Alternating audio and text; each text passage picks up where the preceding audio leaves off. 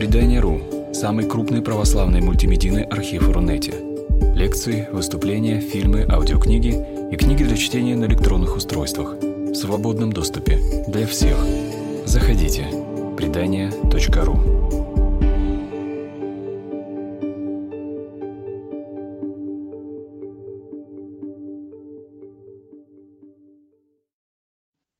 Дорогие друзья, здравствуйте! С вами портал «Предание». Я Ольга Лебединская. В гостях у нас сегодня замечательная гостья наша, психолог, психотерапевт. Ее все, конечно, знаете, Марина Филоник, руководитель образовательного проекта «Психология для церкви». Здравствуйте, Марина. Здравствуйте, Ольга. Здравствуйте, дорогие друзья. Нас всем хорошо видно, слышно? Ага, ну это мы должны дождаться, наверное, да, напишет. Угу. Ну, по-моему, да. Вот э, мне тут дают знаки, что, в общем, как бы хорошо, все нормально. А, ну супер, супер, да. Да, угу. вот. Говорить будем сегодня о жизни. О жизни, которая изменилась. Изменилась она для всех. И очень тяжело это осознать и принять. И в голове такие мысли бродят, что, может быть, через год, через два все вернется на круги своя, и как бы, ну, как страшный сон. Но приходится осознать, что нет, такого не будет. Может быть, жизнь будет даже лучше, мы не знаем. Она точно будет какая-то другая. Вот. И вот это вот неприятно. А я хочу как раньше. А я хочу как вчера. И это очень болит. Что делать? Кстати говоря, подумалось мне сейчас вот это «а я хочу как раньше», это же переживание, оно не только в кризисные периоды, и там, не знаю, проблема отцов и детей, которая и в любое время актуальна, там, условно, и до всех тяжелых событий, там, а я хочу, как раньше, когда не было этих дурацких интернетов ваших, телефонов, и мы во дворе гуляли, и сегодня мне попалась здесь ВКонтакте фотография, где люди выбивают ковры на снегу, и подписано, что раньше психотерапия была вот такой. И вот мы выбивали ковры, гуляли во дворе, кричали э, с балкона «Маш, выходи!» без всяких смс -ок. И что, было гораздо лучше. Я хочу сказать, что переживание, что раньше было лучше, оно всегда было, есть и будет. И оно не зависит от обстоятельств. Потому что не просто это одна из закономерностей нашей психики. Но это я немножко ухожу, конечно, от ответа про тяжелые нынешние времена, но действительно нам всегда будет казаться, что такая ностальгия по прошлому, она нам свойственна, и она никуда не денется. А, еще тогда еще раз уточните, я немножко ушла в сторону сейчас. И кажется, вы у меня подвисли, Ольга. У меня все нормально. Так, тогда еще раз уточните мне вопрос, потому что я ушла от ответа. А, не хочу принимать, что как час происходит. Как, как принять, как, как с этим смириться? А, ну, знаете, вообще сама вас, постановка вопроса, как смириться, мне кажется, с чем угодно, она такая, может быть, небезопасная, потому что невозможно себя заставить смириться с чем-то. Это что, опять, неважно, в каких мы обстоятельствах, неважно, что со мной. У меня болезнь, у меня, не знаю, снижение материального уровня жизни, у меня а, изменился состав семьи. Совершенно неважно, что происходит, любая трудность, мы говорим, ну, надо смириться. Ну, что значит надо? А вот невозможно себя заставить смириться. И, конечно, чем тяжелее а, обстоятельства, которые мы проживаем, тем тяжелее себя заставить смириться. И вообще заставить себя невозможно. И опять ушла от ответа. А вы сейчас меня опять спросите, а, что же Это может быть уточнение одно. Да. Ну просто, допустим, когда я не могу смириться с чем-то со своим, это одно. А тут получается, что мы все оказались в такой ситуации, вот, видимо, какое-то подключение к этому общему бессознательному происходит, и от этого очень тяжело. То есть э, ну, весь мир не сможет вернуться к жизни, которая была раньше, и от этого еще как-то вот это все напряженнее. Тяжелее? Да. Я думаю, что кому как, потому что для кого-то, может быть, это немножко утешительно, что мы все проживаем эту боль, и не только мне одному тяжело. Я знаю, что для многих людей это, наоборот, как будто бы поддержка. Ну, как мы в одной лодке, мы вместе страдаем. Одновременно интересно, что для вас, например, это не так. Да? То есть как будто это тогда еще более безнадежно, наверное, такой смысл, что раз мы все, то, то вот уж точно никто ничего не может сделать. Угу. Есть... Ну, смотрите, вопрос э, звучит, да, что же делать, а как принять, а вот невозможно, я не хочу. Несколько ответов, и ни один из них не будет э, революционно утешительным. А, нормально не хотеть, нормально э, протестовать, нормально возмущаться, и вообще все, что там сейчас происходит, это нормально. А, в острых ситуациях приходят разные тяжелые чувства, и у нас были об этом вопросы тоже от зрителей, и это совершенно естественно. Э, что протест, не хочу, хорошо, нормально не хотеть. Дальше. Дальше очень важная задачка стоит, а как отличить, что я могу сделать от того, что я не могу сделать. Потому что мы здесь начинаем в панике подать в такое вот, э, что я должен что-то сделать, ну, потому что что-то хочется сделать, потому что невозможно это все выдерживать, надо что-то поделать. А реальность такая, что ты по большому счету ничего не можешь сделать. И вот это выдержать очень тяжело. И мы начинаем такую псевдодеятельность устраивать, э, не псевдодеятельность, а псевдотребования от себя. Ну как же так? Ну я же, наверное, тоже в этом как-то виноват.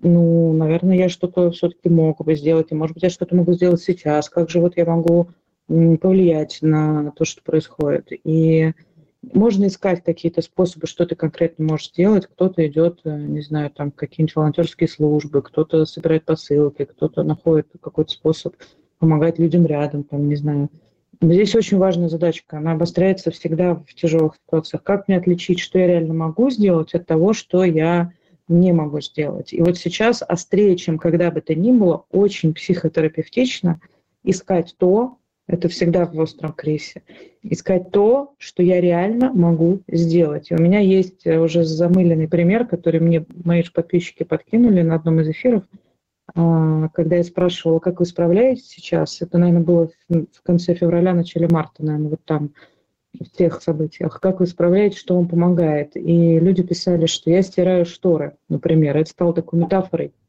Мне очень нравится это как образ. Ведь стирать шторы тут куча плюсов. Вот вы улыбаетесь, куча плюсов. Потому что... А что вы, что вы поняли из этого? Вы поняла другой аналогичный просто пример. Там был прочесать шубу. Ну, ваш тоже А, чесать шубу тоже хорошо, кстати. Выбивать ковер на снегу, кстати, тоже хорошая версия. Чем это хорошо? Чем это терапевтично? Здесь есть явно понятная, понятная вид деятельности. То есть понятно, что надо делать. Чесать шубу, стирать шторы. А, это очень понятно. Тут нет мудрования. Могу ли я повлиять вот как-то на штору, сидя и смотря на нее, или не могу повлиять? Виноват ли я, что она висит так или так? Вот тут нет экспоненциальных проблем. Тут есть очень конкретное, что я могу сделать. Дальше. Есть явный видимый результат. Это супер важно. Вот нам сейчас, когда у нас много неопределенности, неясно, что будет через сколько-то лет, я не могу выдержать то, что происходит сейчас. Нам нужны деятельности, короткие какие-то конкретные дела, где будет видимый результат. Это, кстати, одна из причин, почему здорово идти и собирать посылки, например. Ты упаковал, завязал, у тебя есть явный, понятный, видимый результат. Или там, не знаю, больше гулять с ребенком. Ты с ним погулял, ты понял, что ты два часа с ним гулял. Не знаю, там с ним поиграл, построил какой-нибудь домик. Вот есть видимый результат, довольный ребенок и домик. А, очень классная вещь. Там печь какой-нибудь пирог, который ты сто лет не делал для своих близких, и выразить через это тоже свое переживание. Значит, чем хороши шторы и так далее, понятно, что делать, и есть видимый результат. Когда у меня есть видимый результат, это очень терапевтично, потому что это снижает вот это переживание бессилия, невозможности справиться с тем, что происходит, невозможности повлиять, невозможности принять свое бессилие и трудности выдержать неопределенность. А здесь я как бы в силе. Я постирал, и штора чистая, она висит. Я вижу результат своей деятельности. Это как бы меня обесценивали, вы мне скажете справедливо, что ну вы, вы с ума сошли, товарищ Филоник, какие шторы, когда такое происходит? Я скажу, да, но для условно тела и психики вот этот конкретный, видимо, результат попробуйте посмотреть. Да, это не уберет глобально, это не добавит экзистенциального смысла, но это будет помощью. Если таких штор будет много, и в течение дня у меня будут конкретные дела, и я приму решение, что сегодня я выйду с вами в эфир, и я не знаю, каким он будет, но по факту мы его уже проводим. А, и так далее. Какие-то очень понятные вещи. А, это терапевтично. В шторах, что еще круто, круче, чем эфир проводить, намного, это физическая активность. именно руками там народ стирал, не в машинке, это важная деталь. И чесать шубу это тоже хорошо, потому что это физическая деятельность. Это даже отличается от спорта, то есть можно и какую-то просто там любую физнагрузку себе давать, но сделать что-то физически, где будет физическая активность, мышечная разрядка, потому что много напряжения, в том числе в теле, и напряжению нужно давать разрядку. Разрядку можно давать через э, дрожь, плач, смех, тряску, физическое движение. Говорю сейчас как телесно-ориентированный травматерапевт. Очень конспективно какие-то вещи. Вот э, физическая разрядка, если я делаю какое-то дело, где есть э, видимые результаты, где есть физическая нагрузка, это очень хорошо.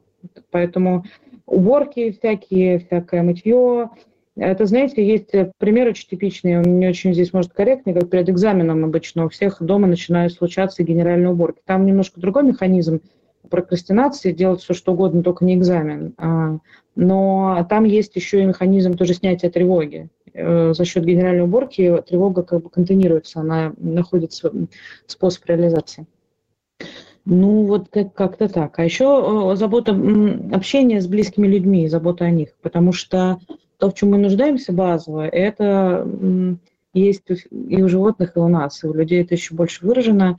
Нам нужно чувствовать совместность, нам нужно быть с кем-то, нам очень важно чувствовать, что я не один, что я это тяжелое время прохожу не в одиночку, не сам, не брошен, не выкинут куда-то в голое поле один, а что я могу быть вместе с другими людьми. И мы можем это недооценивать, между прочим, потому что я вижу сейчас очень много примеров, когда приходит человек, вот ему там тяжело, плохо и так далее, и когда мы, ему удается проживать опыт здесь сейчас, когда он с кем-то вместе, я вижу это на семинарах, например, когда мы группой проживаем, что вот мы сейчас вместе про это все, не знаю, там, в молитвенной группе, на семинаре психологическом, а, в индивидуальной работе, когда люди могут побыть вместе с кем-то.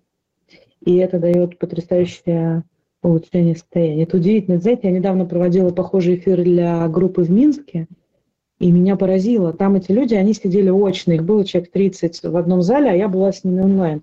И я очень смущалась того формата, не понимала, как это вообще все будет, а люди переживают, ну, примерно все то, про что вы спрашиваете, тоже боятся и так далее. И какая-то участница задавала вопрос, э, ну, тоже что-то, что как же быть, я не могу это выдержать, и вот я тут ненавижу некоторых конкретных людей, как это все возможно, как мне с агрессией справиться. Я спросила, а как бы, что как вы чувствуете, что вам сейчас, прямо сейчас было бы для вас хорошо, что прямо сейчас было бы для вас поддержкой? Э, можно ли что-то было бы сделать прямо сейчас, чтобы было для вас, ну, поддержало бы вас? Просто вопрос. Ну, не поверите, она ответила то, что и положено здесь ответить. Она говорит, ну мне быть... Она не сказала, я хочу, чтобы все остановилось, это как бы понятно, но я там это скобки вынесла, это понятная история. Я говорю, что мы сейчас можем сделать? Ну мне бы вот как-то хоть э, почувствовать, что хоть я не одна в этом, что хоть есть какие-то люди, которые тоже там разделяют мой взгляд, например. Или там, что как-то вот я, ну вот, что хоть кто-то еще есть, кто так, как я переживаю. Я говорю, вот, это очень точно. И можно прямо там, сидя в зале или там дома, и поэтому близкие, как ни странно, то есть это всегда вроде понятная вещь. Или люди-единомышленники, или кто-то, с кем вы чувствуете безопасность, с кем вы можете обсуждать свободно свою позицию. Вот сейчас очень болезненная тема. Расколы в семьях, как с ковидом было.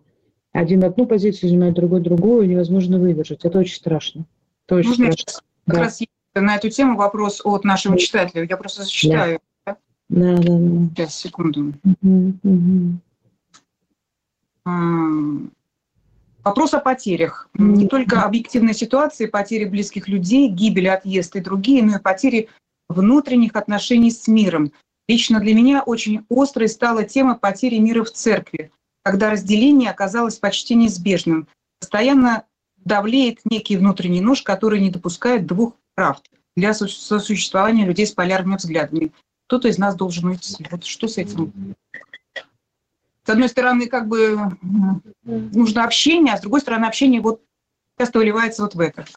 Да, но это же, смотрите, даже если есть эти полярные группы, а, да, они есть, есть, и в церкви они есть, конечно же, конечно, и в любой группе, где будет больше, чем два человека, и даже два, мы в запросто... Семье есть, ну, да. В семье есть это разделение и так далее. Я говорю о том, что находите тех, кто с вами по одну сторону находите тех, э, с кем вы э, схожих взглядов и общайтесь друг с другом. У нас есть в этом огромная сейчас потребность. Ну и нормально.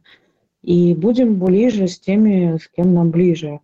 Будем общаться совсем по-простому, с теми, с кем приятно, с теми, э, с кем общение с кем нас будет поддерживать. И не нужно сказать, ругать себе и запрещать, это вообще просто витально. Сейчас это, сейчас это особенно витально. Особенно на, на контрасте вот этой боли разделения. Про боль разделения это очень сложно принимать и порой невыносимо, потому что у нас есть образ какой-то, что ну уж церковь-то, не, ну ладно, этот падший мир там, ну как бы, ну понятно, ну возле там лежит, там эти люди жуткие, греховные, они там бездуховные, но церковь-то как бы. И у нас есть ожидание идеализации, что, ну вот, а потребность в идеализации у нас есть у всех э, тоже, нам очень хочется увидеть какой-то идеального человека или идеальную группу, идеальное сообщество, идеальную структуру, а, что это вообще существует, что это вообще возможно. И эта потребность на разной степени разных людей выражена, но это прям вот общий такой механизм. Обычно он потом оборачивается разочарованием, потому что везде, где есть очарование, там будет разочарование. Везде, где есть идеализация, там будет скидывание потом с пьедестала этого кумира. И про церковь я обычно говорю уже много раз, ничего нового не скажу, что но ведь это же те же самые люди, и давайте различать церковь как э, мистическое тело Христово и церковь как социальный институт. А церковь как социальный институт ничем не отличается от других иных социальных институтов. А если отличается, то порой в худшую сторону. И это ну, нормально. Ничего с этим как бы серии тоже не сделаешь, и это все не новость, не секрет, и это все не вчера открылось, и ну и да, и да. Но а что нам делать? А у нас нет другой церкви. У нас нет никакой идеальной церкви. У нас есть вот эта кривая, больная, э, сумасшедшая структура. Как, ну, потому что те же люди, те же люди, не болящие имеют нужду в враче, фу, нездоровые, а больные. И вот мы с вами вот такие кривые, косые, но парадокс в том, в Евангелии это очень много, что Бог приходит именно к нам, вот к таким кривым, косым, каким-то жутким, страшным. И вот к этим ужасным людям, от которых не отрясет, он тоже приходит. И нас объединяет в одном приходе, под одной крышей, на одной литургии. Выдержать это нам ну, невозможно. А, но Богу возможно.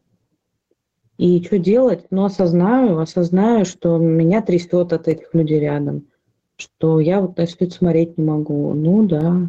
И могу это приносить Богу просто, рассказывать ему, как меня достали эти люди, там, не знаю, и прочее и плакать ему, и жаловаться ему на этих ужасных. Э, и, может быть, тоже ну, приносить ему свое сердце, и, может быть, просить показать, а как ты вообще это все, как ты вообще это все выдерживаешь, вот это. Но это все не новость. Если мы исторически посмотрим, конечно, это тоже не первый раз и было, и так далее, и расколы, и противостояние, и ненависть, и, и в общем, как их на костер там и так далее. Это все к сожалению, часть нашей природы, увы, человеческой, такой животной даже скорее, знаете, это как вот мы еще людьми не стали, чтобы стать христианами, по известному выражению. И тут, э, ну, животное в нас, очень много агрессии, очень много ненависти. Тут есть серьезная опасность, что а что со мной в этом?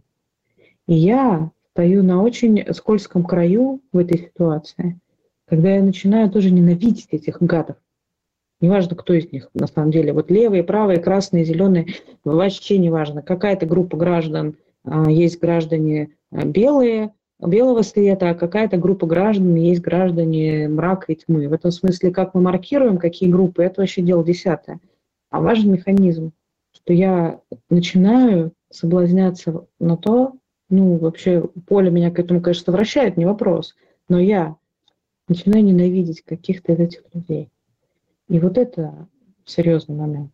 И, может быть, это сейчас такой тоже вызов э, для нас, э, ну, как я, могу ли я удержаться в этом сейчас, вот, э, и не впасть тоже в ненависть, потому что тогда я ничем не отличаюсь от тех, кого я ненавижу, понимаете? Такая хитрая вещь. Я ушла в сторону, это опять не ответ на ваш вопрос. Хорошо, почему? Как раз, как раз ответ про чувства, и вот про то, что все обострилось, чувства, эмоции и реакции, и на других людей они обострились. и они на себя обострились. Ты перестаешь себя выдерживать. Ну, ладно, так других перестаешь выдерживать, но ты себя перестаешь выдерживать вообще-то. Да, да, да. Вы очень точно сказали, что все обострилось. Вот это прям правда. Э, в кризисе у всех все обостряется. Это надо тоже понимать, спокойно относиться к этому. Как ковид. Вот сейчас у нас такой духовный ковид. А, почему я привожу эту аналогию? Потому что ковид обостряет, и сейчас это видит уже, ну вот я вижу это очень по знакомым, по здоровью, ну это уже стало, мы уже это поняли теперь там, и мы, я имею в виду на медицина как-то, да, что ковид какие дает последствия.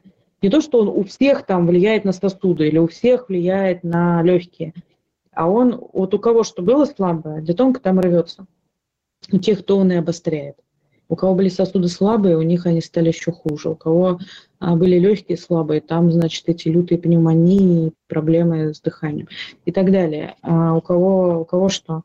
И мы не можем сказать, что это ковид вызвал, а, как с депрессией, между прочим, что ковид вызывает депрессию. Ковид обостряет а, латентно до этого текущую склонность к депрессии. Но почему-то не у всех ковид вызывает депрессию, не у всех ковид вызывает ломкость и хрупкость сосудов. Но у одних вызывает, у других нет. И вот сейчас происходит ровно то же самое. У тебя была к чему-то склонность. В мирное время, в сытое время, спокойное время.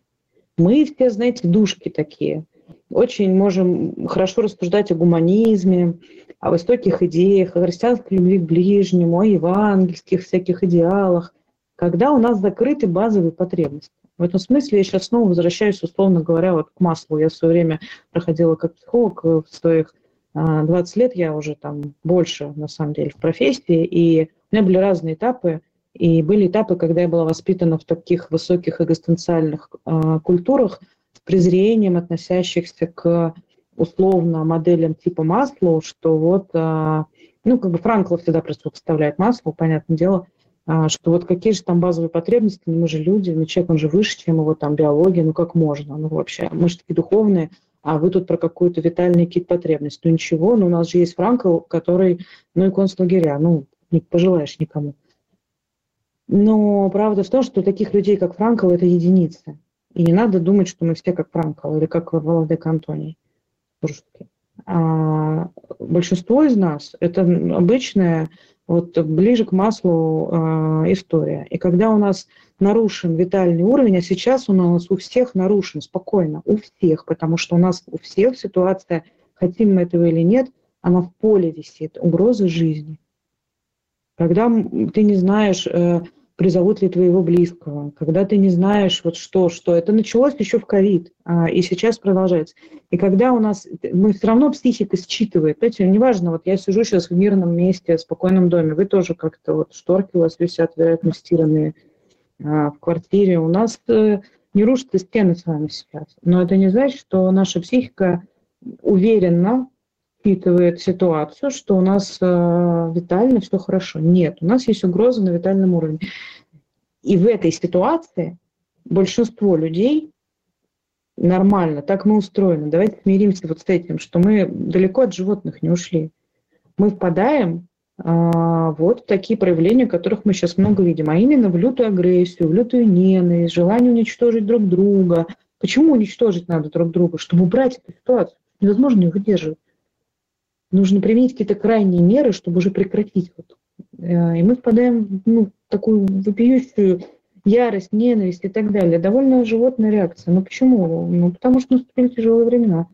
И это открывает нам нас. А когда у нас все сыто, мирно и спокойно, мы можем обсуждать высокодуховные идеалы.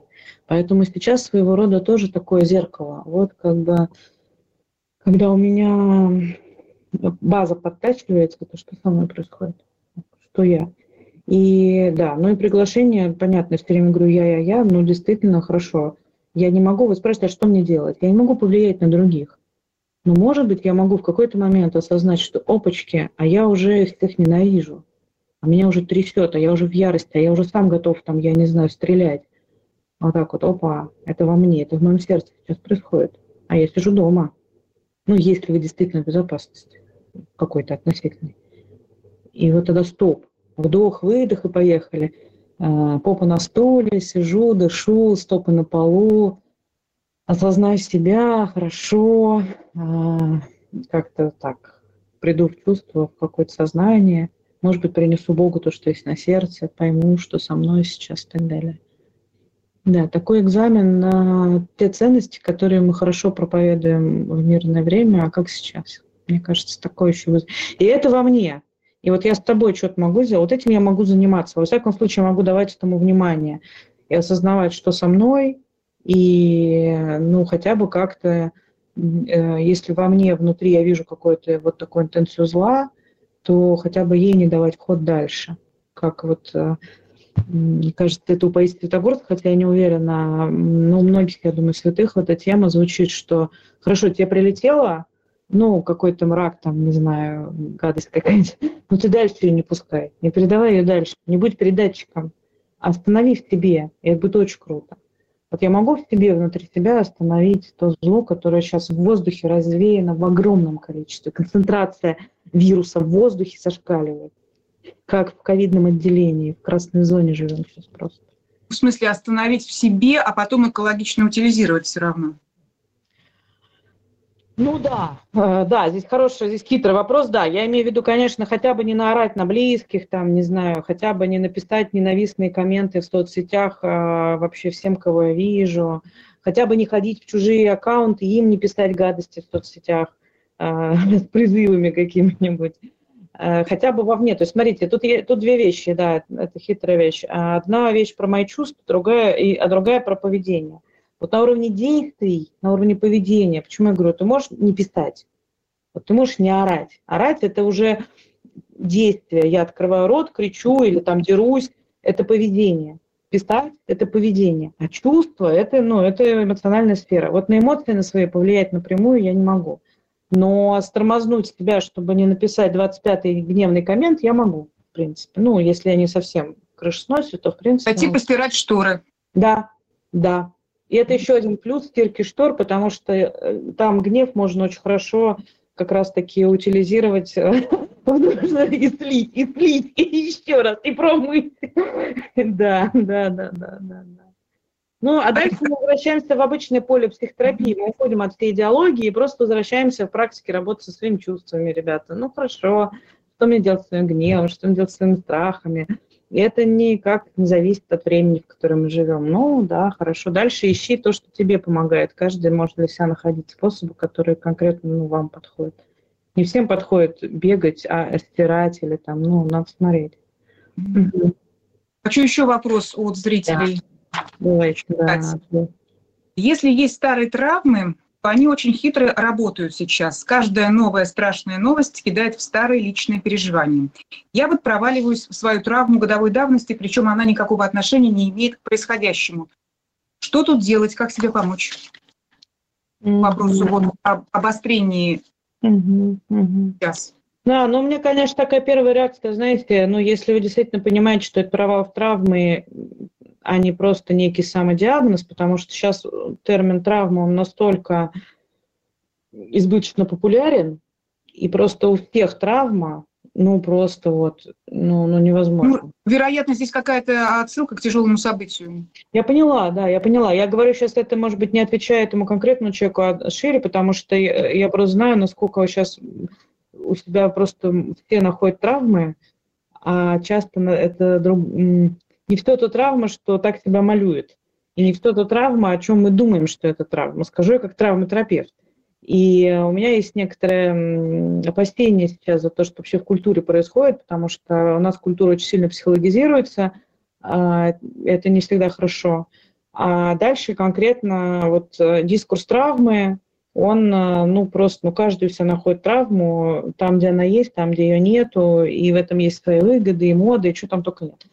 Поэтому это такое на полях, про это могу много говорить, может быть, сейчас не факт, что актуально. Но если конкретно я понимаю, о чем, о чем боль, да, что, конечно, мы про это уже сказали, что обо, все, все обостряется. И если было, и, конечно, у нас есть этот механизм у психики, что вот э, э, травма стремится к повтору, есть такое выражение, потому что она, как, ну, тоже выражение такое, что она как бы хочет исцелиться и находит повторяющуюся ситуацию, чтобы быть перепрожитой и исцеленной. Это одна из позиций многих школ травматерапии, скажем так. Я подчеркиваю, что это позиция, потому что не факт, что это антология, да, это интерпретация, но она довольно популярная и, может быть, невозосновательная. Правда в том, что действительно мы можем переживать похожие состояния. Вот это точно факт. У меня было когда-то некое событие, некое состояние тяжелое, и сейчас я могу переживать что-то похожее. Это действительно так.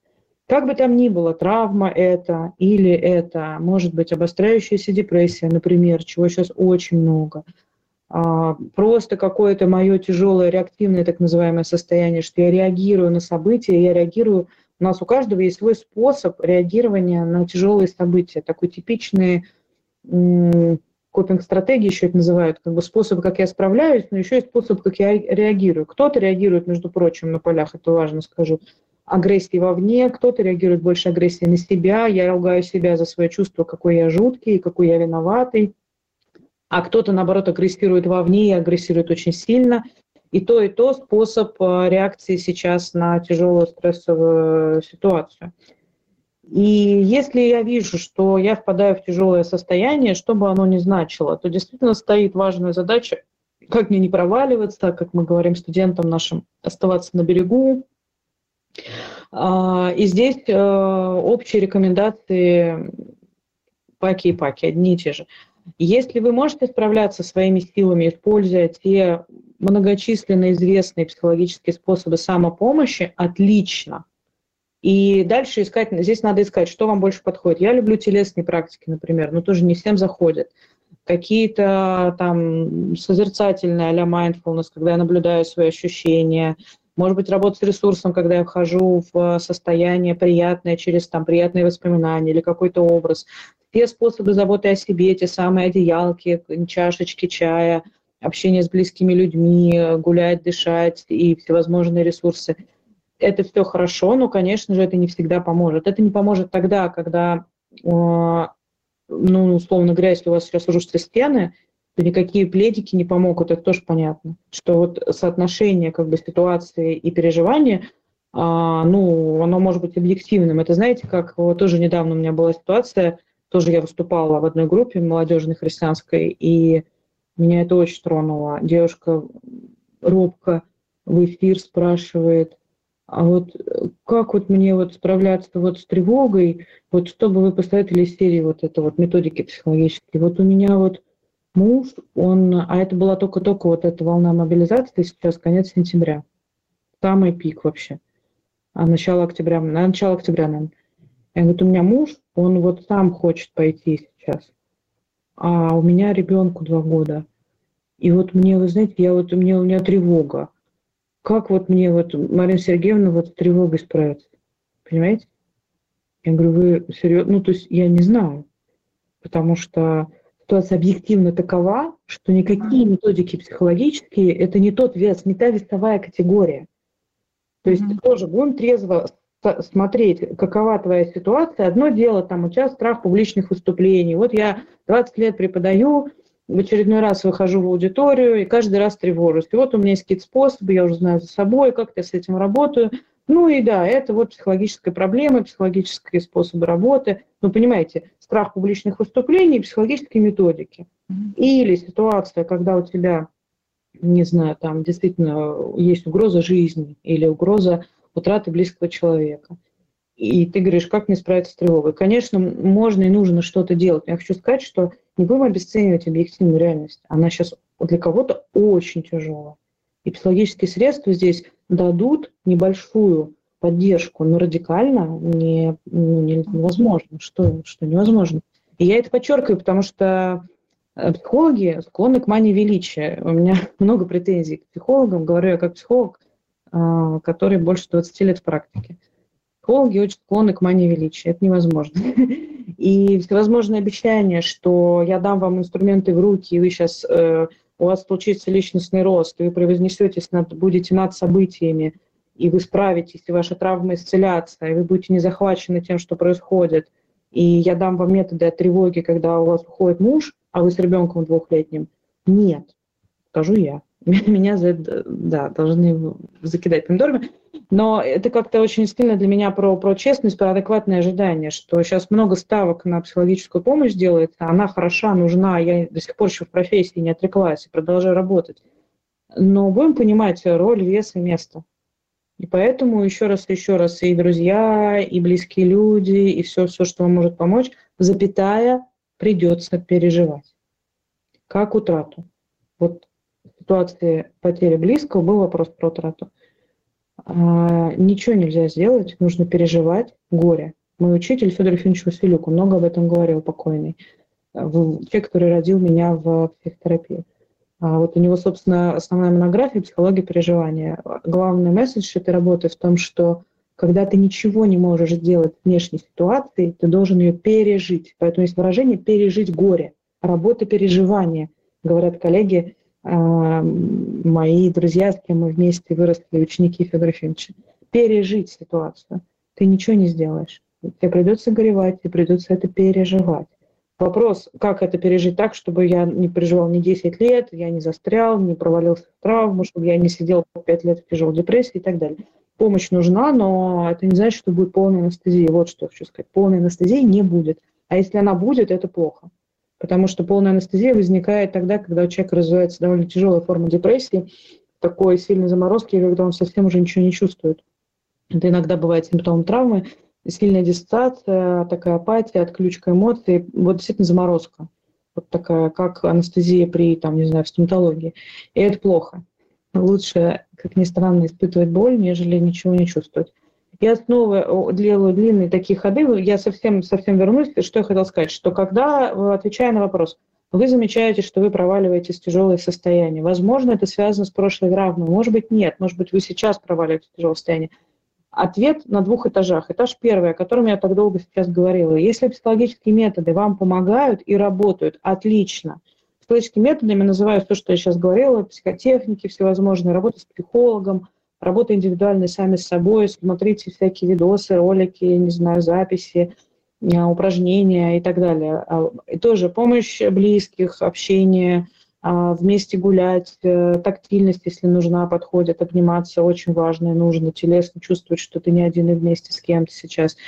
Если эти все способы общечеловеческие, выбить э, ковер, когда выпадет снег на улице, и постирать очередные шторы, если это помогает, ок. Если это не помогает, и ты не справляешься, значит, нужна профессиональная помощь, возможно, медикаментозная, не будем пугаться, совершенно нормально. И нужно не стесняться обращаться к специалисту. И только специалист, я даже скажу врач, не психолог, врач-психотерапевт может понять очень важный момент. В том состоянии, которое вы сейчас испытываете, а, оно имеет только психологическую природу или там есть проблемы на уровне биохимии, так называемый, термин, я боюсь сейчас путать, а, психогенный, эндогенный компонент состояния, так называемый. Более просто, если сказать, то состояние, которое я сейчас испытываю, может быть, что оно является чисто психологическим. Ну, не знаю, на меня нарали, и я скукожилась, тревожусь, плачу, чувствую вину. Там, не знаю, полчаса. И потом прихожу в себя, потом, может быть, ненавижу кого-то, кто на меня нарал, потом жалуюсь подружке, потом, не знаю, иду бегаю, потом стираю шторы, и на завтра я нормально. И это психологическое состояние, которое было вызвано событием, я попереживал, и я пошел дальше. А бывает, когда долго. Вот когда долго и тяжело, не введу сейчас критерии, а то я перейду в лекцию сейчас по, по клинической психологии. Но что хочу сказать, когда долго, всегда подозрительно, что может быть подключается биология. Может быть, то есть нарушение на уровне биохимии организма. И это очень часто так мы очень это недооцениваем, и психологи это очень недооценивают. И вы можете ходить к психологу и работать с травмой, и психолог будет не видеть биологию, а сам человек уж точно не будет видеть эту биологию. Один из маркеров долгой психотерапии в холостую – нет радикальных изменений, поэтому очень важна консультация именно врача, потому что только врач-психотерапевт, он же психиатр, не будем пугаться и бояться этого слова, к сожалению, оно все еще такое у нас в культуре, вот так этот врач называет. Он называется этим страшным словом психиатр. Но это именно тот врач, который может понять, у вас биохимия нарушена или нет. А иначе получается, что наша помощь психологическими средствами, она не в коня корм, она не туда бьет. Понимаете, мы пытаемся помогать на уровне психологии, а нам помогать на уровне биохимии. Это такой общий ответ, и он сейчас очень актуален. Я почему про это так говорю, друзья? Мне, вот, вот я поняла, меня прорвало, я скажу. Ко мне сейчас пишут, обращаются люди, просят о консультации – обращаются клиенты. Вот вы не поверите, 9 из 10 примерно, почти 10 из 10. Ну, я хорошо, я Не буду говорить, что 100% так не бывает. Хорошо, пусть будет 9 из 10. Это люди, которым нужна консультация врача. Но люди этого не знают, они годами не лечатся, годами э, не получают помощь. Я не хочу сказать ни в коем случае, что сумасшедший, вообще не об этом.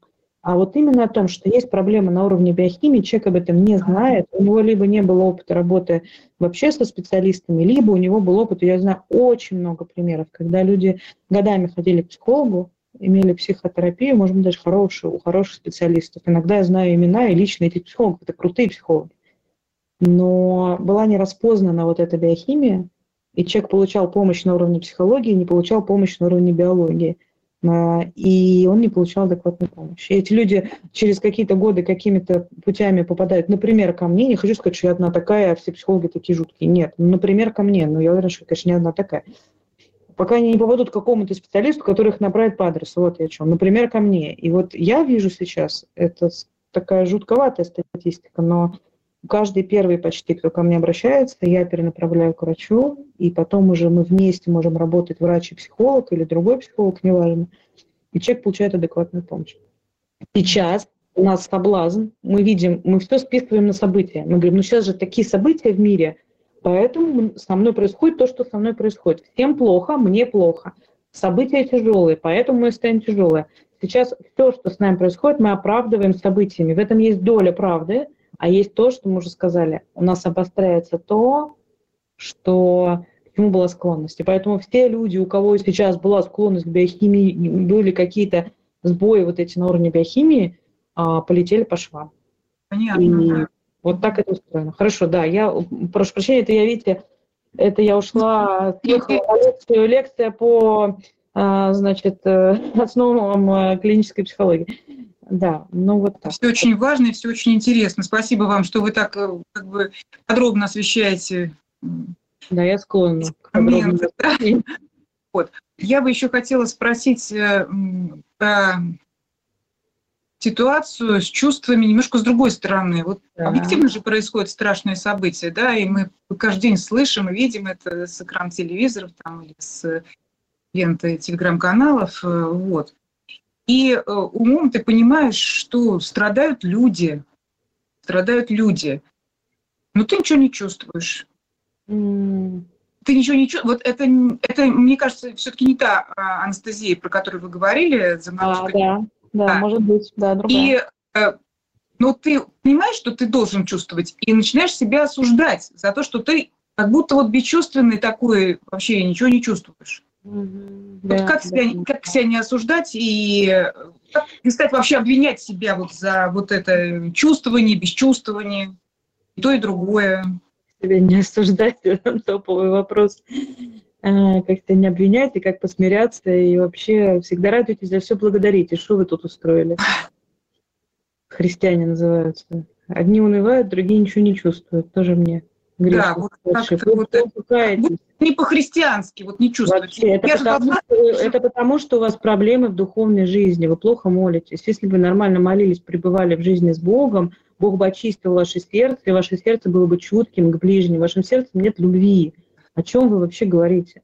Мы на каком портале находимся? Православном? Я не поняла.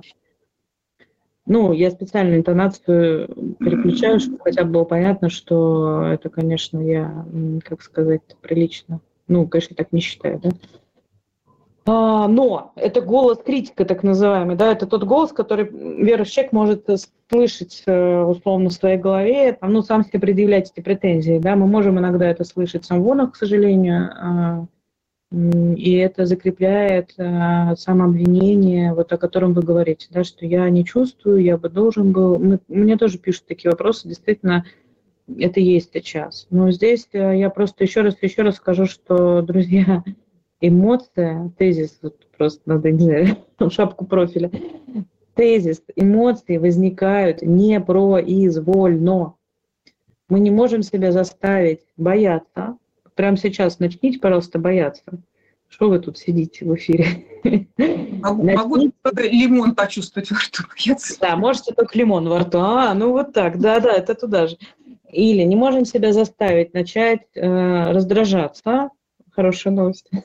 Но не можем себя заставить э, любить или чувствовать любые другие чувства. Если вам сейчас скучно слушать наш эфир, вы не можете себя заставить чувствовать интерес. А если вам сейчас интересно слушать наш эфир, за что спасибо, вы не можете себя заставить начать испытывать скуку и отвращение к этой ужасной Марине Филоник. Но если вы уже чувствуете отвращение к Марине Филоник, то вы не можете себя заставить а, нас полюбить сейчас, понимаете? А, но это не очевидно. И все еще очень силен миф э, в нашей культуре. Я прям, ну, он, он вообще он невыбиваемый, просто вот он невыбиваемый э, хуже, чем вот это вот ковры на снегу. У меня сегодня фотка, это просто перед эфиром попалась, и я все к ней отсылась. Невозможно выбить, э, хочется сказать, эту дурь из нашей головы.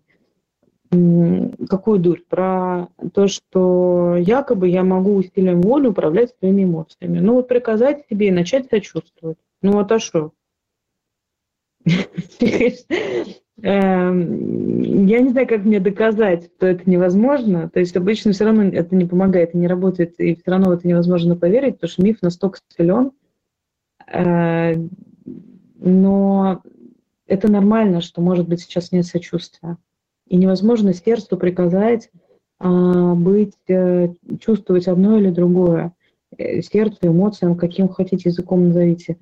Мало того, я еще скажу оправдаю, оправдывающую вещь, что, конечно, в тяжелых обстоятельствах, вот в тех э, ситуациях, в которых мы сейчас находимся, мы, мы сами тяжело это переживаем. И с нами что-то происходит. С каждым разное. Как я сказала, кто-то впадает в агрессию на других, кто-то впадает в вину интеллигентно, в агрессию на себя, а, кто-то немножко подмораживается.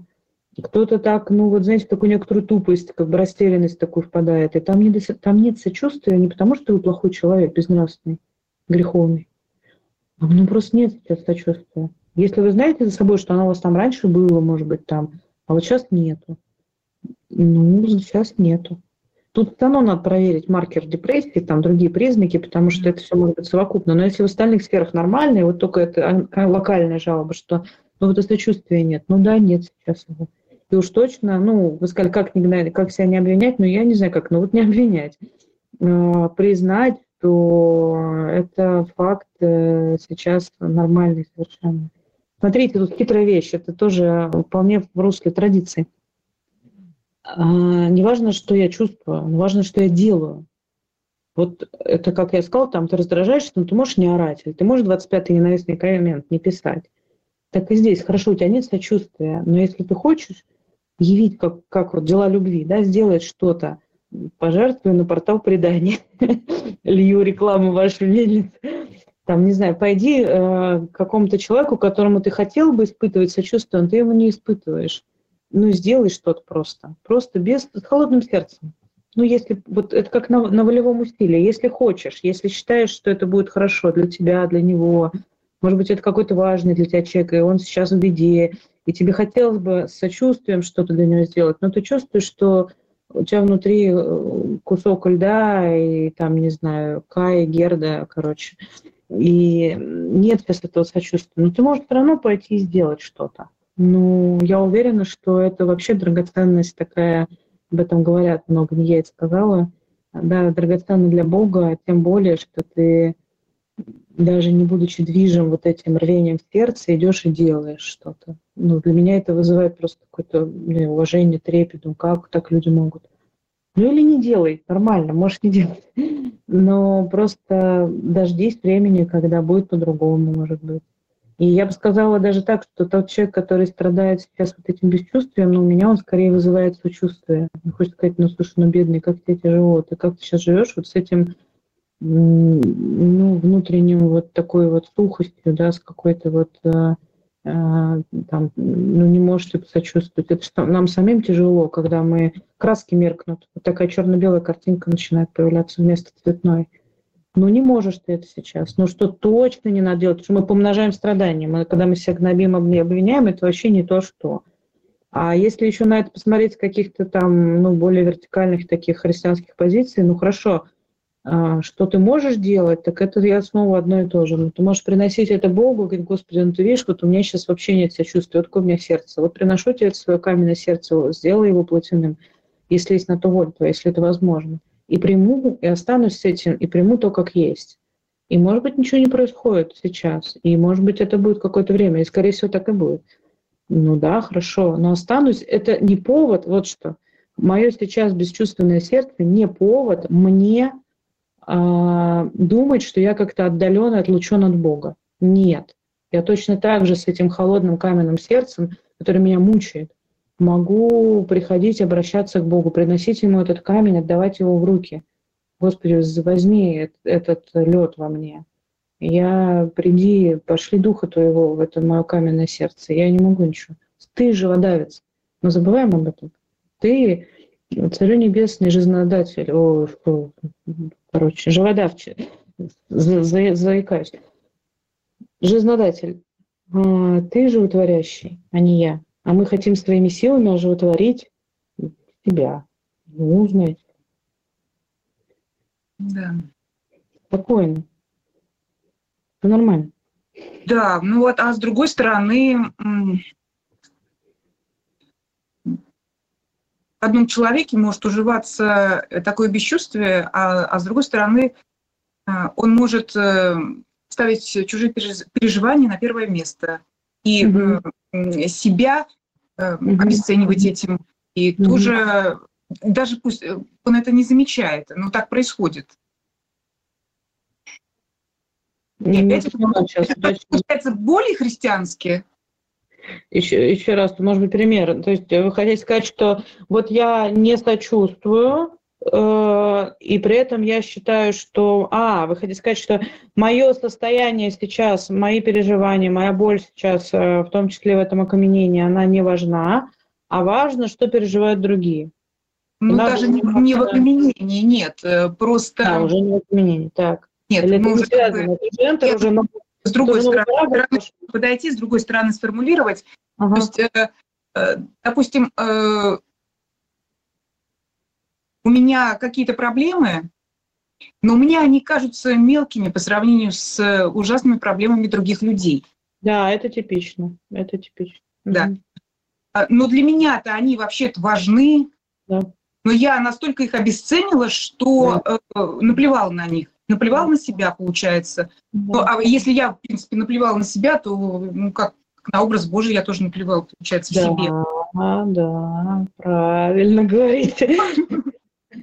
Да, да, это очень типичная история, и в церкви много, и тоже знаю об этом или я хуже всех, нельзя думать о себе, думать о себе грех. Это такое еще постсоветское наследие, помноженное на наше кривое прочтение в православии. Значит, что вот, э, да, думать о себе – это эгоизм, а надо думать о других. То, что ты чувствуешь, это не важно. То, что ты переживаешь, это не важно. Вообще не духовный ни разу конструкт. Это совершенно психологическая история, связанная с тем, как, может быть, э, любой психолог на моем месте должен был бы сказать – связаны с тем, как в детстве обесценивали, как мама там не давала внимания, ребенок плачет, родители не откликаются, и мало ли что, да что там твои проблемы, ребенок приходит, у него конец света, там, не знаю, что-нибудь в школе произошло, там за косичку дернули или там кнопку подложили или что-то, для ребенка это трагедия, конец света.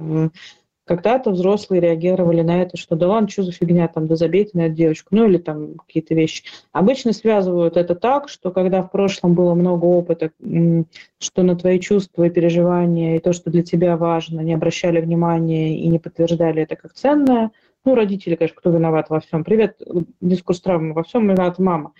В общем, не давали тебе ценностного взгляда, то ты поэтому вырастаешь вот с таким паттерном, э, условным рефлексом, убеждением, установкой, схемой, как угодно, травмой, и склонен э, так и жить, что другие важны, я не важна. В этом есть доля правды, так оно работает, в том числе так, но не всегда так. А факт остается фактом, что я, может быть, на сегодня действительно имею вот эту реакцию, что то, что со мной не важно, то, что другими важно. В этом есть элемент защиты, как ни странно. В этом есть элемент, как ни странно, скрытой выгоды. А, я переживаю тяжелую боль. Я говорю, не-не, это не важно. Как думаете, кстати, какая выгода? Не-не, это все фигня. Вот там, а, вот посмотрю новости, вот там, это да. Ольга, да. А вот у меня не-не-не. Какая выгода, как вам кажется?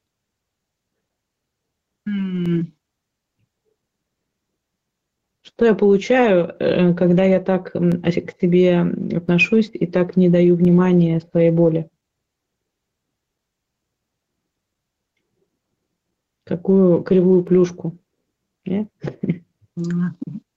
Ну, то, что, то, что со мной не важно, со мной моя боль не важна, даже, даже смотреть туда да, не надо. Что, это фигня все. Вот там великие вещи происходят. Ну, наверное, может быть, я тогда э, могу со своей неважной жизнью ничего не делать. Это в том числе, это вы хитро завернули, да, это в том числе, я попроще даже имею в виду, это вы так лихо. А, это вы про снятие ответственности, что типа я не важна, поэтому ничего делать с этим не буду. Да, это тоже может быть, да. А, я более простую вещь имела в виду, что это тоже такая анестезия. Моя боль не важна, я не буду смотреть свою боль, я не буду встречаться с правдой своего переживания, которое очень тяжелое. Если я признаю, ведь что противоположно этому? Если я признаю, что вообще-то да, ну хорошо, там да, там да. Но вообще-то я, сидя даже в своей прекрасной квартире с чистыми шторками, ну, тоже переживаю что-то очень тяжелое. Мне очень страшно, мне, не знаю, меня накрыла депрессия, я боюсь потерять близких, хотя они вроде бы в порядке. А я не знаю, там боюсь лишний раз порой из дома выйти. Я не знаю, там вообще, что завтра будет. У меня там деньги сокращаются с дикой скоростью. Я не понимаю, что там вообще месяц, два, три, а дальше как я буду жить. И вот этот ужас твоей жизни сейчас. И с ним встречаться, ну, кому хочется. И я могу делать вид, это немножко трусиная политика такая, я могу делать вид, что это все не важно. Тогда как будто бы этого нет. Знаете, то, что не важно, ну как, ну вот если, если тебе пыль в доме важна, знаете, есть дотошные хозяйки, которые вытирают каждый день, а есть, которым пофиг, они там особо ничего не вытирают. И вот если мне пыль в доме важна, то я ее вытираю каждый день, я ее вижу. Она меня раздражает, я ее каждый день мою, я ее вижу. У меня оптика так настроена. А если мне пыль пофигу, я ее не вижу, ее как бы нету. Понимаете? То, что не важно, его как бы нет. Этой пыли не существует. Ну, пять лет я не проводил уборку, но на толстого слоя уже не видно. А когда она толстая, там же не видно, какого она слоя. Ну, какая-то там серая у меня такая скатерть, наверное, была. И ничего. А, это не важно. И я это не вижу. А когда мне, если вы, не знаю, специалист по, а, не знаю, ювелир какой-нибудь, то вам важно каждая микродеталь, вы ее видите. А я в метро не вижу ваше прекрасное украшение – потому что я вообще не ценитель и не могу. Наша оптика так устроена, ну, психологическая. Мы видим то, что можно. Поэтому, когда мое мнение, как бы мне не важно, в этом есть ложная такая анестезия тоже, что, ну, этого как бы нет, моих проблем как бы нет. Но это как бы, это такая тоже опасная штука, потому что оно на самом деле есть, и будет, э, в некоторых людей это будет вытесняться в бессознательное, уходить в тело, там, в соматизацию, и прорываться в каких-то, вдруг где-то какими-то симптомами, может быть, неожиданными, теми же срывами, криками, не знаю, истериками, чем-то еще, или кошмарными снами, или там, не знаю, еще чем-то. А, но что вместо этого? Идти в боль опять, понимаете, как с горем. А, признавать правду того, что с тобой происходит. А еще есть хитрая вещь, почему мы обесцениваем? Еще есть хитрый слой, там несколько. Когда я говорю, что это все не важно, то я замазываю еще одну важную свою потребность, потому что когда мне плохо, то в чем я нуждаюсь? Вот, Поповец, попробую вас спросить. Я как просить к вам пристаю, как к нашим студентам, у меня привычка преподавателя. Вот когда вот человеку плохо, вот он переживает, ему очень тяжело, он говорит, не, не, со мной не важно, вот там важно, показываю, у меня с экрана, там важно, в телевизоре, короче, важно, а то, что со мной не важно. В чем он на самом деле нуждается? Вот какая там потребность, одна, несколько, а, за этим стоят. Когда человеку плохо, когда ему тяжело, когда он говорит, нет, нет, со мной все в порядке. А на самом деле там очень много тяжелых э, каких-то чувств. В чем он нуждается? Может быть, э, потребность в принятии? Да, а еще? Это очень точно. Очень точно. Что еще? Что бы его поддержало? Чего бы ему хотелось, но он об этом не скажет? Когда тебе плохо, когда у тебя внутри... Чтобы его пожалели. Да, конечно, конечно, конечно. Конечно, смотрите, э, когда тебе плохо, ты хочешь. Это привет, моя минская история сейчас, да? Когда тебе плохо, это что нормально. Ты хочешь, чтобы тебя вообще-то увидели, чтобы увидели. тебя услышали. А, что там тобой происходит? А это мы оптику меняем, смотрите, мы пыль начинаем рассматривать, представляете? А, а, что там, что там с тобой происходит? Ну-ка, подожди. Так, слушай, да, это ведь действительно очень тяжело. И, и что, что?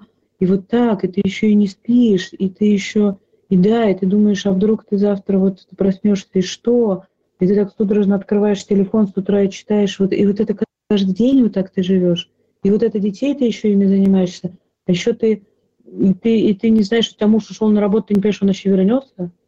И ты вот это каждый день, и ты говоришь, это все не важно, ты серьезно, ты вот это одна плачешь, никому не рассказываешь, да, а потом, значит, захлебываешь каким-то корвалолом, и потом не спишь ночами, и вот это все фигня, конечно, да.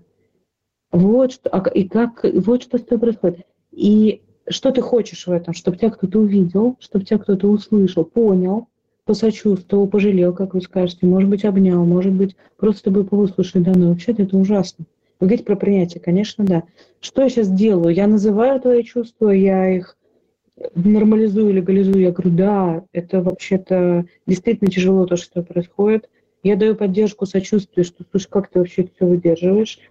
И мол, даю свое присутствие, что я тебя вижу, я сейчас с тобой, как мы учим наших студентов, э, mm-hmm. по, формуле, по формуле такое сейчас скажу, когда я сейчас здесь с тобой для тебя. Вот это у нас такая мантра для студентов. Это а, алгоритм, как можно помочь другому, кстати, да? Да, у нас был вопрос, это да, как помочь другому. Как помочь другому рядом? Формула. Я сейчас здесь с тобой для тебя. Я хочу тебя понять, я не буду давать советы, я не буду давать оценки, я не буду говорить, а, ну все понятно, ну конечно. Не, ну ты посмотри там-то что, а ты что? Вот это нельзя делать, потому что это помножает то, что человека мучает. А, ну, собственно, вот это самообесценивание. Нельзя обесценивать. Увидь и признай, да, вот что, вот что, назови, посвети туда фонариком в эту боль другого, назови, что происходит, расскажи, что с тобой, поплачь. И я посижу рядом, я могу тебя обнимать, я налью тебе чай, я принесу тебе плед.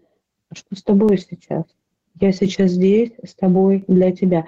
Но это надо делать искренне и только искренне. Потому что если я говорю, как бы по формуле Филоник мантру, я сейчас здесь с тобой для тебя, а сам лезу, значит, ага, сейчас это самое, да, да, что там с тобой происходит? А, да, тебе очень тяжело. Да, да, да, это самое. Так, что, что там? Так, у нас уже, значит, что, 10156, так, Ага, хорошо. И что, что, так сейчас мне позвонят, я сейчас отойду, подожди, да, да. Ну, я поняла, тебе очень тяжело, я сейчас с тобой, я для тебя все нормально, давай чай тебе налью. Еще хуже, если я буду какие-нибудь духоносные эти приносить, значит, там, ну, это может быть какие-то грехи, а, что еще, а давно ли ты причащалась? А что твой духовник говорит по этому вопросу?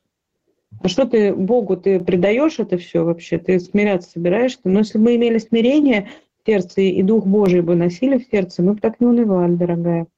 Вот это нельзя категорически mm-hmm. да. Поэтому, но мы нуждаемся в простых вещах, как ни странно. И в этих простые вещи мы не можем дать ни себе, ни другим людям. Это меня вот поражает, но так и есть. Простая вещь, просто побыть с кем-то. А вот можно вопрос? А все-таки mm. Вот эту простую вещь э, ну, сначала кому дать, себе или другому? Хороший вопрос. Иногда нет выбора. Знаете, и как психолог я должна сказать, конечно, сначала себе. То есть тут есть правильный ответ, а есть реальность. Вот так скажу.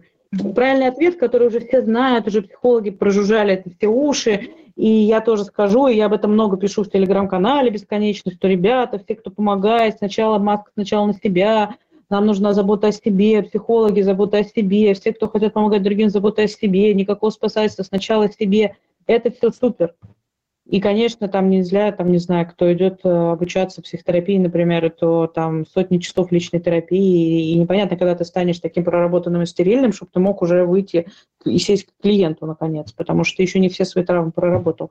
Mm. Я говорю как человек, который в том числе участвует в сертификации психотерапевтов. Минуточку, я понимаю эти вещи. А, но реальность такая, что у тебя прямо сейчас сидит рядом человек и ревет. И что ты будешь делать? Скажешь, ой, я еще недостаточно себя принял, недостаточно э, как позаботился о себе, мне самому плохо, поэтому я сейчас не буду с тобой ничего делать. Ну, не знаю. А что делать? Тут уже это вот как на войне действительно. Ну, а ты вот что? Вот ты идешь, и, и у тебя выбора нет просто. Но поэтому ответ, скорее всего, что надо делать одновременно, и то, и другое. Вот просто одновременно. Мало того, если ты будешь только помогать другим и не будешь ни, ничего делать с собой, ты рухнешь. А сейчас mm-hmm. это очень остро. Mm-hmm.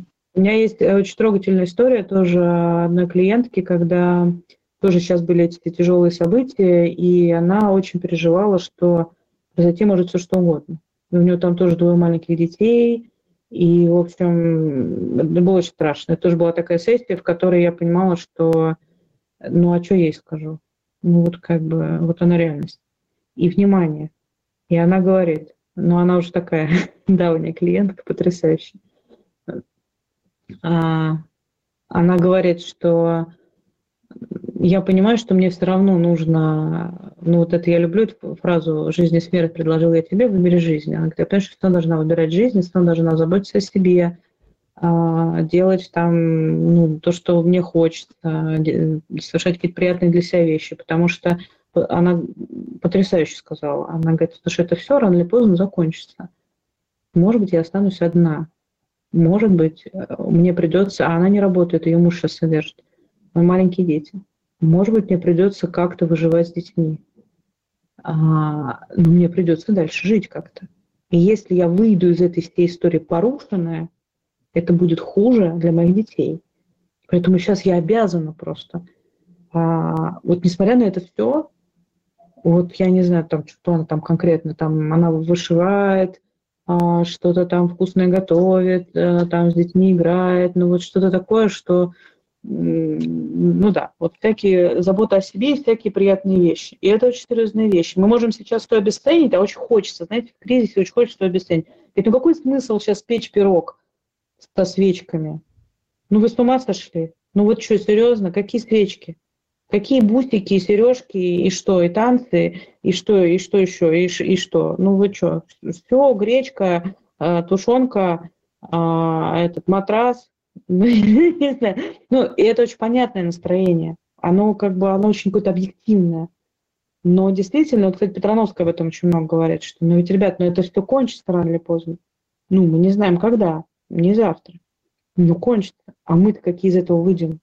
Мы, мы, живущие с тестированными шторами, мы из этого выйдем в каком состоянии? Мы будем поломаны, изломаны все об колено или, или как? И поэтому наша обязанность сейчас а, остаться живыми, если мы можем. Я сейчас в широком смысле говорю живыми, не в буквальном, да, ну, что вот забота о себе это самое, отвечая на ваш вопрос, и всякие приятности, продолжение жизни и так далее. Потому что, а дальше как? А что? И в том числе для того, чтобы мочь что-то давать другим. В том числе. Обычно это успокаивает людей, склонных к невротическому чувству вины, и в христианском ключе это очень хорошо оправдывает. Просто так для себя заботиться о себе, но это как бы греховно. А вот если ради других, то можно. Я скажу, окей, давай ради других. Потому что если ты не будешь сейчас заботиться о себе, ты не сможешь ничего дать другим. Поэтому и то, и то и то, и то. Но нет правильного ответа. Учебник одно, а жизнь другое. А, я вам еще больше скажу хитрую вещь, я вам еще больше скажу. Часто это так, мы это очень видим по нашим студентам. Значит, человек приходит, он думает, не, ну мне для себя ничего не надо. Ну точно совершенно. Ну, ребят, ну вы о чем? Да у меня все хорошо. А я только хочу другим помогать. И поэтому он идет учиться к Филоник на курсы базового навыка диалог консультативной беседы, как помогать другим, как слушать других, как вот это все, как эмпатию давать другим, понимающее присутствие. Я сейчас здесь для тебя. Говорит, мне нет, да я что, да я верующий, вообще у меня все хорошо, у меня там нет. Я вот как бы жив-здоров. Я хочу только для других. И он приходит, учится, и идет, и помогает, и имеет служение какие-нибудь социальные, церковные там, или светские, человек, неважно. Обучая, или психолог, начинающий часто психологи там вот говорят, ну да, да, я хочу работать с клиентами, я хочу для них. И такое напрочь э, убеждение абсолютно нет, меня, у меня все хорошо, мне для себя ничего не надо. И какой будет результат обучения? И причем это прикол, что это бывает и если человек учится психологии, там, не знаю, высшее получает, или он учится на каких-нибудь курсах, или он идет получать практические навыки, как у нас. И вот человек обучается, варится в среде, в тусе психологической такой, значит, промывает мозги, он ну, там осознанность какую-то, мы там домаш, домашние задания, значит, познай свои чувства, там, осознай свои желания, ужас. И на выходе люди говорят, о, я-то думал, значит, что я только для других, а вообще-то нужно мне. Я думаю, аллилуйя, наконец-то. И у нас есть очень хороший результат обучения, когда выпускники говорят, ну я думал, что я хочу помогать другим, но я понял, что мне нужна терапия, мне нужна помощь себе, и мне рано идти к другим людям. Потому что это была подменная мотивация. Это неправда. Правда в том, что мне очень плохо, и помощь нужна мне. И я думаю, yes, как учился, пять месяцев у нас на курсах, и вот с чем он вышел. Он не пойдет помогать другим. Молодец. Ну, таких какая-то часть. Я немножко утрирую. То есть таких какая-то часть, и какая-то часть, там они, наоборот, укрепляются и говорят, да. И они понимают, что мне нужно для себя и для других. Но это классика жанра. Мы хотим давать другим то, что, в чем мы нуждаемся сами. Поэтому ответ а, это все к чему был пафос такой, что очень может быть, что вы пойдете сначала помогать другим. И нормально. А, если только не сгорите быстро в процессе помощи другим и давания другим того, в чем они нуждаются, Ольга, вы потеряли, вы пропали, в процессе того, как я буду давать другим, может быть, я смогу лучше осознавать себя и понимать, в чем я нуждаюсь. И здесь есть такая хитрая вещь, что обычно мы хотим другим давать то, в чем мы нуждаемся сами. Можно даже задавать себе такой вопрос. Когда я иду к кому-то и хочу ему что-то дать, то а как у меня с этим? Например, я считаю, что всем людям нужно а, давать, я не знаю, там, понимающую поддержку. Хорошо, тогда прямой вопрос. А как у тебя с этим? Может быть, ты нуждаешься в понимающей поддержке? Ну и так далее. Да, в общем, короче, два в одном. Ответ посередине. Нету, э, нету здесь математики. Жизнь сложнее. Да. Арин, хочу задать, э, поскольку мы все-таки православный портал, все-таки задать вопрос православный. Давайте. Я вроде что, была, я была всю дорогу такая неправославная, вроде. Ну давайте, давайте. Ну, да, просто да. конкретный вот такой вопрос. Да. Каким образом укрепить веру в условиях неопределенности и стресса? Ибо можно решить психологическую проблему, но при этом обрести духовные проблемы. Ну, тут, тут не очень понятно, что такое, как это развлечение проводится а, как эта граница простраивается, что есть психологическая проблема, а что духовная, вот не очень понятно. Может быть, еще раз прочитайте, как там, как, что там укрепить веру в дух. Так, сейчас, сейчас. Каким образом укрепить веру в условиях неопределенности и стресса? Ибо можно решить психологическую проблему, но при этом обрести духовные проблемы. Здесь нет уточнений, конечно. Я понимаю, да. Угу. Как укрепить веру в условиях неопределенности и стресса? Ну, у меня какой-то рождается ответ, э, но это, знаете, из серии легко сказать, э, сидя на берегу.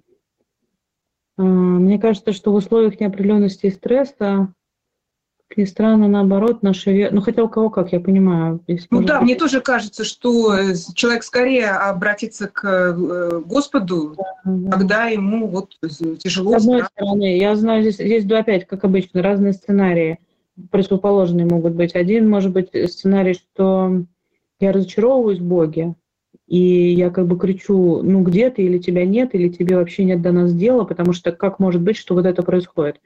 И это очень понятное переживание многих сейчас людей, нормально. А, я приглашаю обычно здесь, что поскандалить с Богом и сказать Богу вот это все, и это нормальные, естественные переживания таких ситуациях. Это одна линия. И кто-то, наоборот, там и уходит из церкви или уходит из поля веры, разочаровывается, говорит, все, Бога нет. А, то это все может быть, потому что действительно очень тяжело принять. И разочарование в Боге такое, потому что тоже было требование, ожидание, что ну, Бог должен бы этим сейчас всем заняться и что-то сделать. А раз ничего не происходит, то ну, я, я не верю, что ты есть вообще. Да? Вот так. это одна линия. А другая линия, может быть, наоборот, вот то, что вы тоже говорите, что именно в этой ситуации неопределенности, неизвестности я могу, наоборот, еще больше, чем обычно, нуждаться в Боге, что естественно. Но мы знаем, что в церковь люди приходят, как правило, в беде. Это просто как, как это, аксиома, да. Мало кто приходит в храм от хорошей жизни. Приходят люди в беде, в болезнях, в скорбях, в утратах и так далее, ищут утешения и поддержки. И мы можем по-разному к этому относиться, но Христос сам приходит к кому? Если мы читаем, открываем Евангелие, то мы видим, что ну, он приходит, вот как я сегодня говорила, к нам, кривым, косым, немощным, больным и так далее. И он не гнушается вот этой логики товарно-денежных отношений, которые люди от него хотят. Мне это долгое время сильно не нравится, что мы хотим от Бога только дай, и вот, вот весь этот пафос, что нам не нужен он, а нам нужна не лица его, мы ищем, а руки его, это не моя цитата, и нам нужно, что он может нам дать, вот дай нам исцеление, дай нам э, спасение от смерти, дай нам э, денег, дай нам здоровье, ну и все. Ну, такое, дай, дай, и, ну, я тебе в ответ на это, ладно, что-нибудь тоже дам, короче, вот это товарно-денежная модель. И можно к этому как угодно относиться, и я много лет все это прям так не любила, думаю, фу-фу-фу, ну вот что ж такое. Но ведь в Евангелии ровно это происходит толпы людей ходят за Иисусом, им нужно очень конкретно. Исцеление, воскрешение у мертвых, а, избавление от болезней, от страдания, и все, и нормально. Спасение от бури, ну что-нибудь такое. И Бог им это дает. И Он в это приходит почему-то. Почему-то Он входит в ту модель отношений, в которой человек готов. Ну вот как бы вот это меня поражает, конечно. То есть если я готов только на товарно-денежную историю, ты мне, я тебе, то Бог как бы говорит, хорошо, я войду вот в эти двери, которые ты мне предоставляешь. Ты хочешь со мной товарно-денежных отношений, ну ладно, тогда я... Ну, у меня нет другого способа к тебе подойти.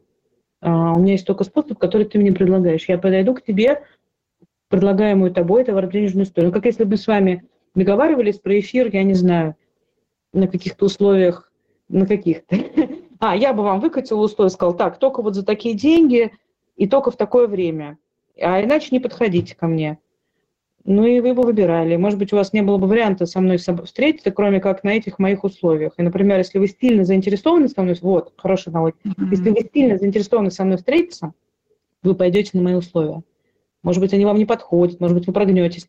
Но если вам очень надо со мной встретиться, вы скажете, ну ладно, хорошо, вот я иду на эти условия, хорошо, Филоник, вот ваше назначенное время, вот за ваши деньги, я с вами встречаюсь, понимаете? Бог так с нами делает. Говорит, ты мне настолько важно, что я приду к тебе на твоих условиях, в то время, в которое ты мне назначил, и так далее. Немножко ушла в сторону. Э, это было про... Ушла в сторону опять, как обычно. Э, вы спросили про укрепление веры, что э, в этой неопределенности, в стрессе, в кризисе и так далее у меня может э, трещать по швам вера, и я, может быть, могу, да, наоборот, разочароваться в Боге или нуждаться в Боге. Вот мне кажется, что если я вижу, как э, вот эта вся неопределенность происходит, э, если это подходит, то, может быть, это, наоборот, может усиливать мою молитву, и ну, я буду приходить и, и опять, и все это Богу говорить, что, ну, это, знаете, ведь тут как, на что нам остается опираться? Когда рушится то, на что мы могли опираться раньше. Я мог планировать, это, все эти байки про горизонт планирования на 10 минут теперь у нас, да? Я мог планировать свою жизнь на несколько лет вперед, а теперь не могу. Я мог, э, не знаю, что быть уверенным в завтрашнем дне, а теперь не могу. На что мне... Не надейтесь на князя, на сына человеческие, в них же есть спасение. На что мне остается ну, как бы уповать. И для многих людей это такой сейчас, наоборот, как бы как бы будто бы нас реальность выпихивает э, да. в духовное да. измерение, потому что просто нет, нет вариантов уже просто. Я вот тоже так вот чувствую, да. А что тебе остается делать? Вот у тебя вообще просто... Вот завтра ты вообще не знаешь, и что. И только хвататься за Бога, э, за Ризу Христову, хвататься как ребенок за мамину юбку и вопить а что еще, что еще? И это, наверное, не совсем ответ на вопрос про духовные и психологические проблемы, потому что, ну, здесь скорее наоборот такое, что если ты хватаешься за Бога более крепко, ну и хорошо, ну хорошо. Но, может быть, я неверно поняла вопрос. Возможно, он был в том, сейчас подумалось мне, что если, если я сам себе помогаю психологическими средствами, то я там чем-то рискую. Этот вопрос очень любят задавать, все ли методики можно. Есть но такое. это другая плоскость, да. Тут как бы, не знаю, надо ли подробно сейчас говорить. Я помню про время, не знаю, как у нас сейчас, э, как вы оцениваете наши возможности. Ну, я думаю, еще у нас есть какое-то время. Было бы, конечно, очень интересно. Что, про методики? Ну, ну, как скажете. Ну, это частые вопросы, его вечно задают, из серии уже надо отвечать. Значит, а, раньше это было мне вот в некоторых неприличных соцсетях, значит, мне раньше писали очень много, а, ой, а вот что же там, Мы даже эфир про это делали с диаконом Иваном Мыздриковым, но он не сохранил где-то год назад, наверное. Значит, а что же вот, какие методы можно, вот медитации, транс, гипноз, вот эти жуткие слова, что еще, какие-нибудь, эм, какие есть греховные психологические методы, даже не знаю. А, йога. Анализ иногда, а, ну йога, да, но йога не совсем э, психотерапия. Психоанализ иногда туда относят, э, иногда даже какие-то методы телесно-ориентированной терапии. Ну, слово медитация обычно больше всего вопросов вызывает, потому что оно, ну, какими только смыслами не наделено. И как на это коротко ответить?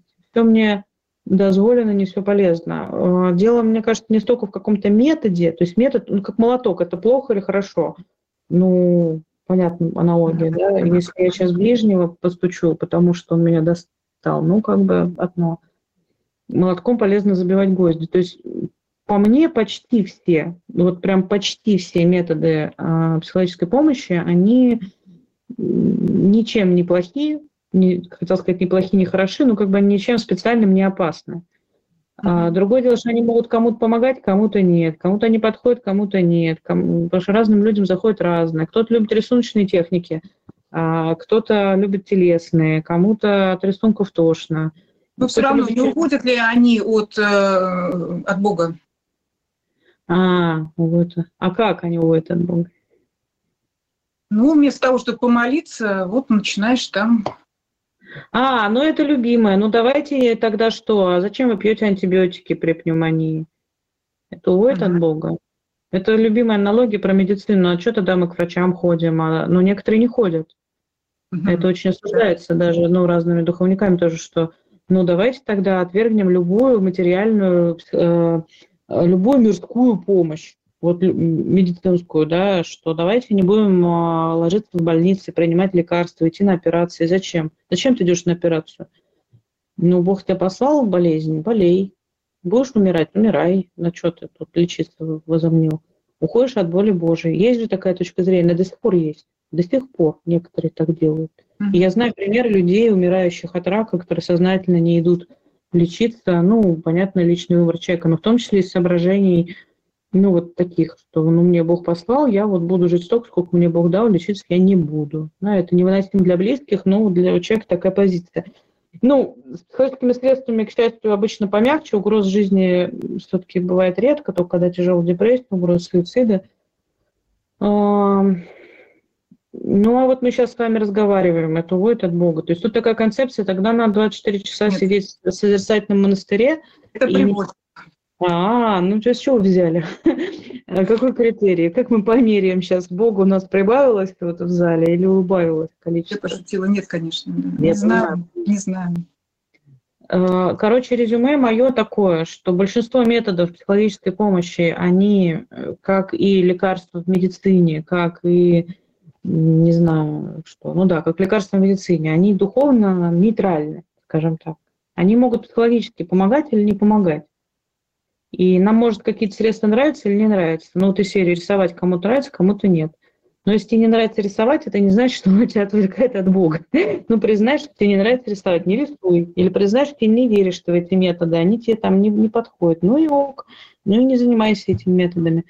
Где проблема начинается? Где страх вот этот, что если какой-то психолог э, в какой, при применении какой-то методики будет тебе предлагать обращаться к другим богам, что вообще психолог делать не должен по определению, светский вообще специалист.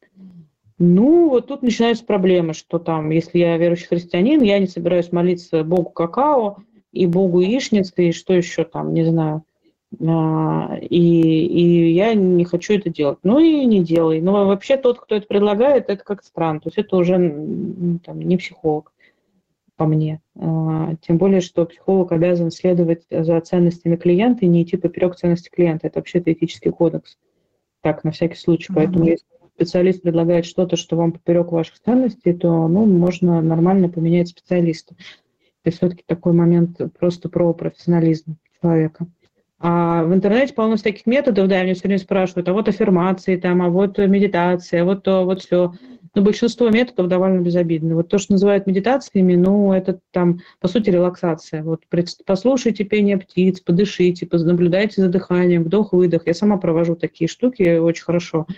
И очень хорошо работает, никого не смущает. Там нету опять как, там нет духовного измерения, вот что я хочу сказать, что если мы ведем понятие горизонтали и вертикали, вот люблю то, что студентами mm-hmm. горизонталь, психологическая плоскость, вертикаль, все, что про Бога. Вот методики, они в горизонтальной плоскости находятся. И если метод вдруг, если вы туда привносите какую-то вертикальную, или вам специалист ее привносит, ну, и она поперек вашему христианскому мировоззрению, ну, не идите в это. Но психологические методы, они Например, вот эта релаксация. Дышите, слушайте пение птиц, слушайте, как это морские волны шумят, смотрите на картинку а, горы, море и птички, и водопад, и чувствуйте, как вы дышите, и понаблюдайте за своими стопами, а потом за своими ощущениями в лице, закройте, откройте глаза. Я тоже провожу такие штуки. Что в этом духовно опасного? Мой ответ – ничего, потому что это горизонтальная плоскость. Просто горизонтальная плоскость. Если я туда буду вкраплять, скажу, и почувствуйте, э, это значит, что там пение птиц, э, послушайте пение птиц, почувствуйте свое дыхание, обратитесь, э, ну вот опять я, к Богу какао, поблагодарите Бога какао за то, какой вы выпили сегодня вкусный какао, продолжайте чувствовать дыхание. Ну, вот тут начинаются проблемы. Но обычно так никто не делает. А, Очень... Марина, с вами так интересно вообще разговаривать вообще, ну, время наше все равно дошло к концу. Хорошо, да, да, надо беречь зрителей, э, дозировать, э, дозировать наши, а то, как я на занятиях, по три часа перерывом, э, это слишком, слишком сложно. Да. Ну, вообще Хорошо. столько информации, я потом это все еще сделаю такой а, Точно, у нас же текст еще будет. Да, да, круто, круто, будет текст. И, ну, я хочу вас попросить, вот, э, так сказать, напоследок что-то такое сказать нашим зрителям от себя по теме сегодняшней. Что такое по теме? Какая у нас тема? Ну, наша жизнь сегодня, которая изменилась. А, ой, да, что-то по теме ну или не по теме. Mm. Mm-hmm. Mm-hmm. Ну, у меня, наверное, какое-то общее такое... Эм, как бы, что бы ни происходило с нами, э, что бы мы не чувствовали, что бы мы не переживали, в каких бы мы обстоятельствах не оказывались, каким бы состоянием мы не испытывали, в какие бы травмы мы не проваливались, и тяжелые чувства бы к нам не приходили. У нас есть возможность э, признавать это все, не вычеркивать это все, принимать это как часть, может быть, жизни сейчас, а главное, у нас есть возможность проживать это не в одиночку. Мы можем это все, ну, если вы верующий человек, то можно это... Есть тот, кому важно, что сейчас с тобой происходит. Есть тот, кто хочет, чтобы ты пришел и рассказал. Придите ко мне все труждающиеся обремененные. Ты пришел и рассказал. Вспомните эти иконы, кстати, вот на этот отрывок евангельский. Придите ко мне все труждающиеся обремененные. И обычно рисуют Иисуса, эти людей таких изможденных, которые к нему приходят, он их там обнимает, и дети там где-то на коленках сидят. Какие-то обычно такие образы, вот, ну, в традиции у нас. И, э, ну, вот так. Я могу прийти, как ребенок к Иисусу на колени – есть тот, кто, ну, кому важно, что с тобой, кто хочет и может тебя услышать в этом, если ты захочешь рассказать, кому драгоценны твои слезы, кому важно, чего ты хочешь в чем ты сейчас нуждаешься.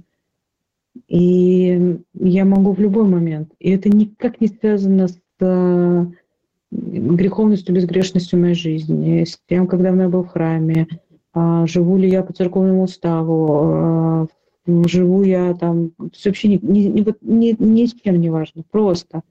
Если ты дышишь сейчас, если ты живой человек, если с тобой что-то происходит, все, что с тобой сейчас происходит, ты можешь открывать и приносить э, тому, кто тебя создал, тому, кто знает твое сердце лучше, чем ты сам знаешь, тому, кто рад как отец блудного сына, помните, высматривает, еще издалека ждет, кидается на шею, обнимает и устраивает пир. Да, ты пришел ко мне, как здорово.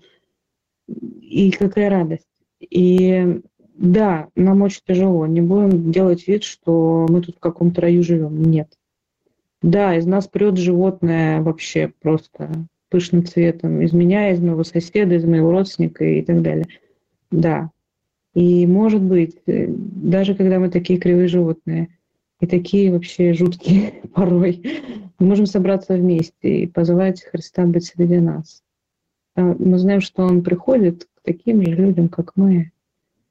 И, наверное, ничего не изменится во внешнем мире, но, может быть, что-то изменится внутри. Или даже ничего не изменится, но я побуду с Ним. Господи, прибудь среди нас, прибудь с каждым из нас. Прибудь со мной, прибудь с каждым, кто слышит сейчас и кому тяжело. Нам многим тяжело, мы очень нуждаемся. Я могу прийти и сказать, Господи, я нуждаюсь в Тебе, Ты мне нужен. Тяжелая правда, может быть. Но правда бывает порой это сложно сказать, но, может быть, я могу. Ну, что-то такое. Видите, как не пробовала. Очень красиво, очень проникновенно. Спасибо вам еще раз огромное. Спасибо. Да, Ольга. Да. Дорогие спасибо. друзья, спасибо, что были с нами. До свидания. До новых встреч. До свидания. Пока-пока.